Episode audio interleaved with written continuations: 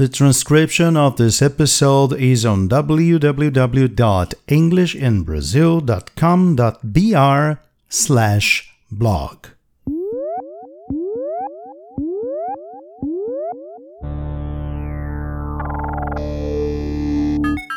You can talk about electronic music without mentioning Kraftwerk, or, as they pronounce in Germany, Kraftwerk. Actually, I don't think you can talk about music in the 21st century without acknowledging its importance and influence. And for those who have no idea of what I'm talking about, shame on you, I'll tell you. This is the story of Kraftwerk.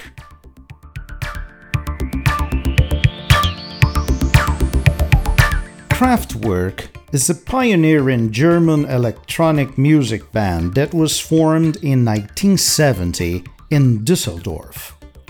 The band members, Ralf Hutter and Florian Schneider, are considered visionaries in the field of electronic music and have made significant contributions to its development.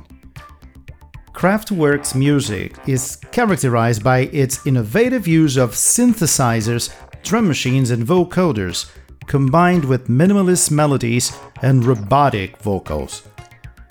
The band's early albums, such as Autobahn from 1974, Trans Europe Express from 1977, and The Man Machine from 1978, established their signature sound and cemented their status as pioneers of electronic music.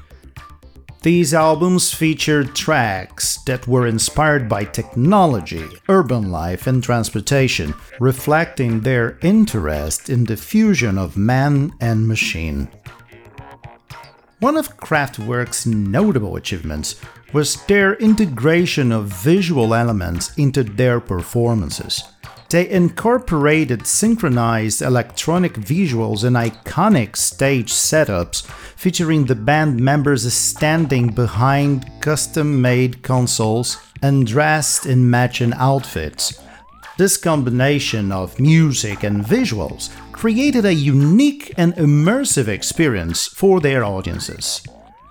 As I stressed in the beginning of this episode, Kraftwerk's influence on music cannot be overstated. They are widely regarded as one of the most influential bands in the history of popular music, particularly in the genres of electronic, synth pop, and techno. Their pioneering use of electronic instruments and their experimentation with sounds laid the foundation for subsequent generations of musicians and genres. Furthermore, Kraftwerk's influence extends beyond music. Their futuristic and technologically driven aesthetic has inspired artists, designers, and even filmmakers. They have been recognized for their contributions to popular culture with their iconic imagery and sound permeating various forms of media. Although Florian Schneider left the band in 2008, sadly passing away in 2020, Ralf Hutter continues to lead Kraftwerk, the band's influence and legacy continue to be celebrated and they remain an important part of the electronic music landscape. Kraftwerk's music transcends generational boundaries and continues to captivate audiences with its timeless appeal and forward thinking approach to music production. But how influential were they?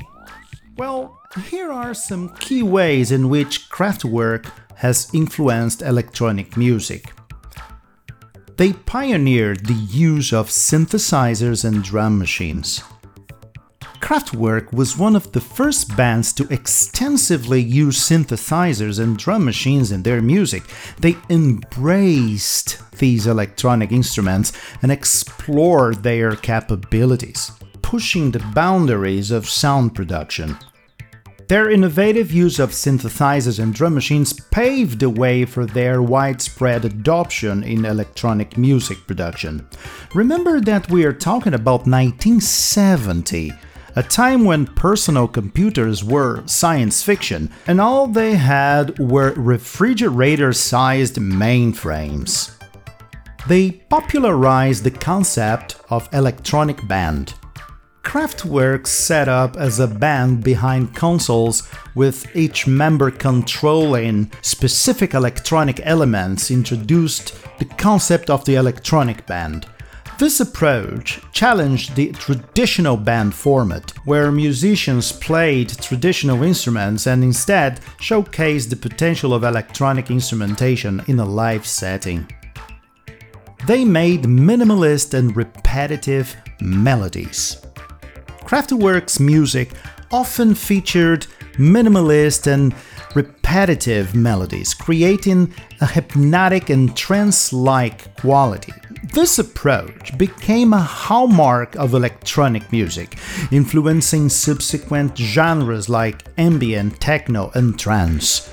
Their repetitive structures and use of hypnotic rhythms laid the foundation for the development of electronic dance music, EDM. The band integrated vocoders and robotic vocals. Kraftwerk incorporated vocoders, a device that modifies the human voice into their music. Their use of robotic vocals added a distinctive futuristic and technological element to their sound. This technique became widely adopted in electronic music, influencing genres like synth pop and electro. They took concept albums to another level. Their albums often revolved around specific themes such as technology, transportation, and urban life. They embraced the concept of the album as a cohesive artistic statement, exploring a central theme throughout the record. This approach had a lasting impact on electronic music, inspiring artists to create concept albums and explore thematic storytelling within the genre. Sampling and sound manipulation. Kraftwerk's music featured sampling and sound manipulation techniques, where they incorporated found sounds and manipulated them to create new musical elements. This approach of manipulating and recontextualizing sounds became a fundamental aspect of electronic music production, influencing genres like hip hop, house, and techno. They inspired future generations of musicians. Kraftwerk's innovative and boundary pushing approach to electronic music inspired countless musicians and artists across various genres.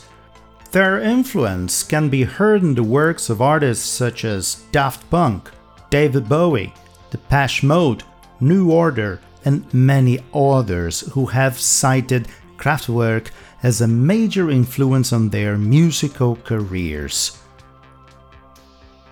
Kraftwerk's strange and odd behavior, characterized by their reluctance to give interviews or take pictures with fans, has become part of their enigmatic and mysterious image.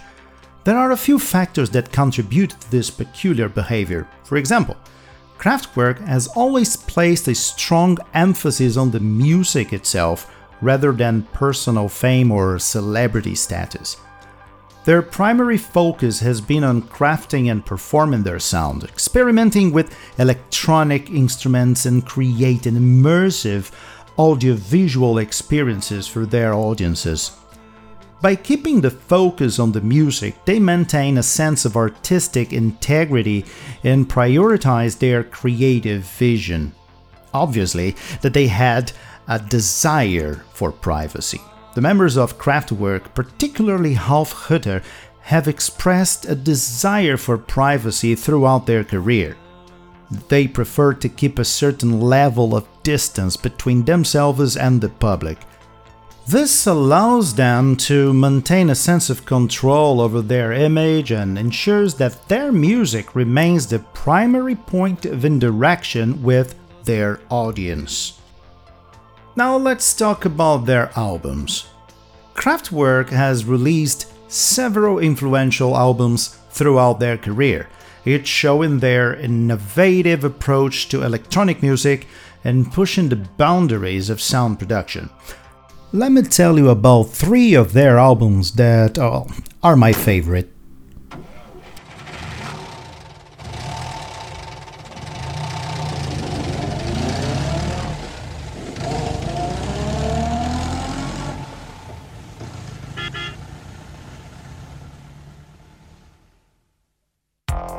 Autobahn, 1974. Autobahn is considered a landmark album in electronic music. The title track, with its repetitive motoric beat and synthesizer melodies, captures the essence of driving on the German Autobahn. The album blends electronic and organic elements introducing listeners to Kraftwerk's signature sound.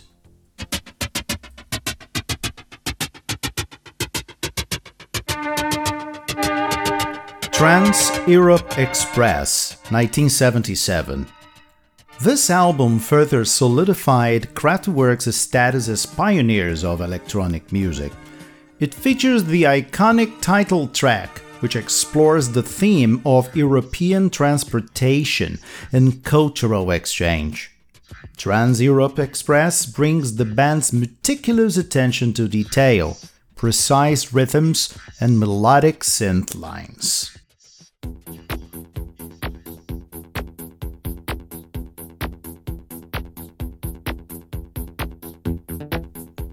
Computer World, 1981. Computer World is a visionary album that revolves around the impact of computers and technology on society. It features tracks like Computer Love and Pocket Calculator, which incorporate playful melodies.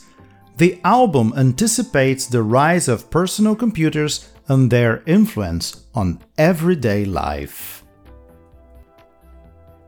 Kraftwerk's experimental spirit, groundbreaking use of electronic instruments, and their fusion of technology, music, and visual aesthetics have had a transformative impact on electronic music.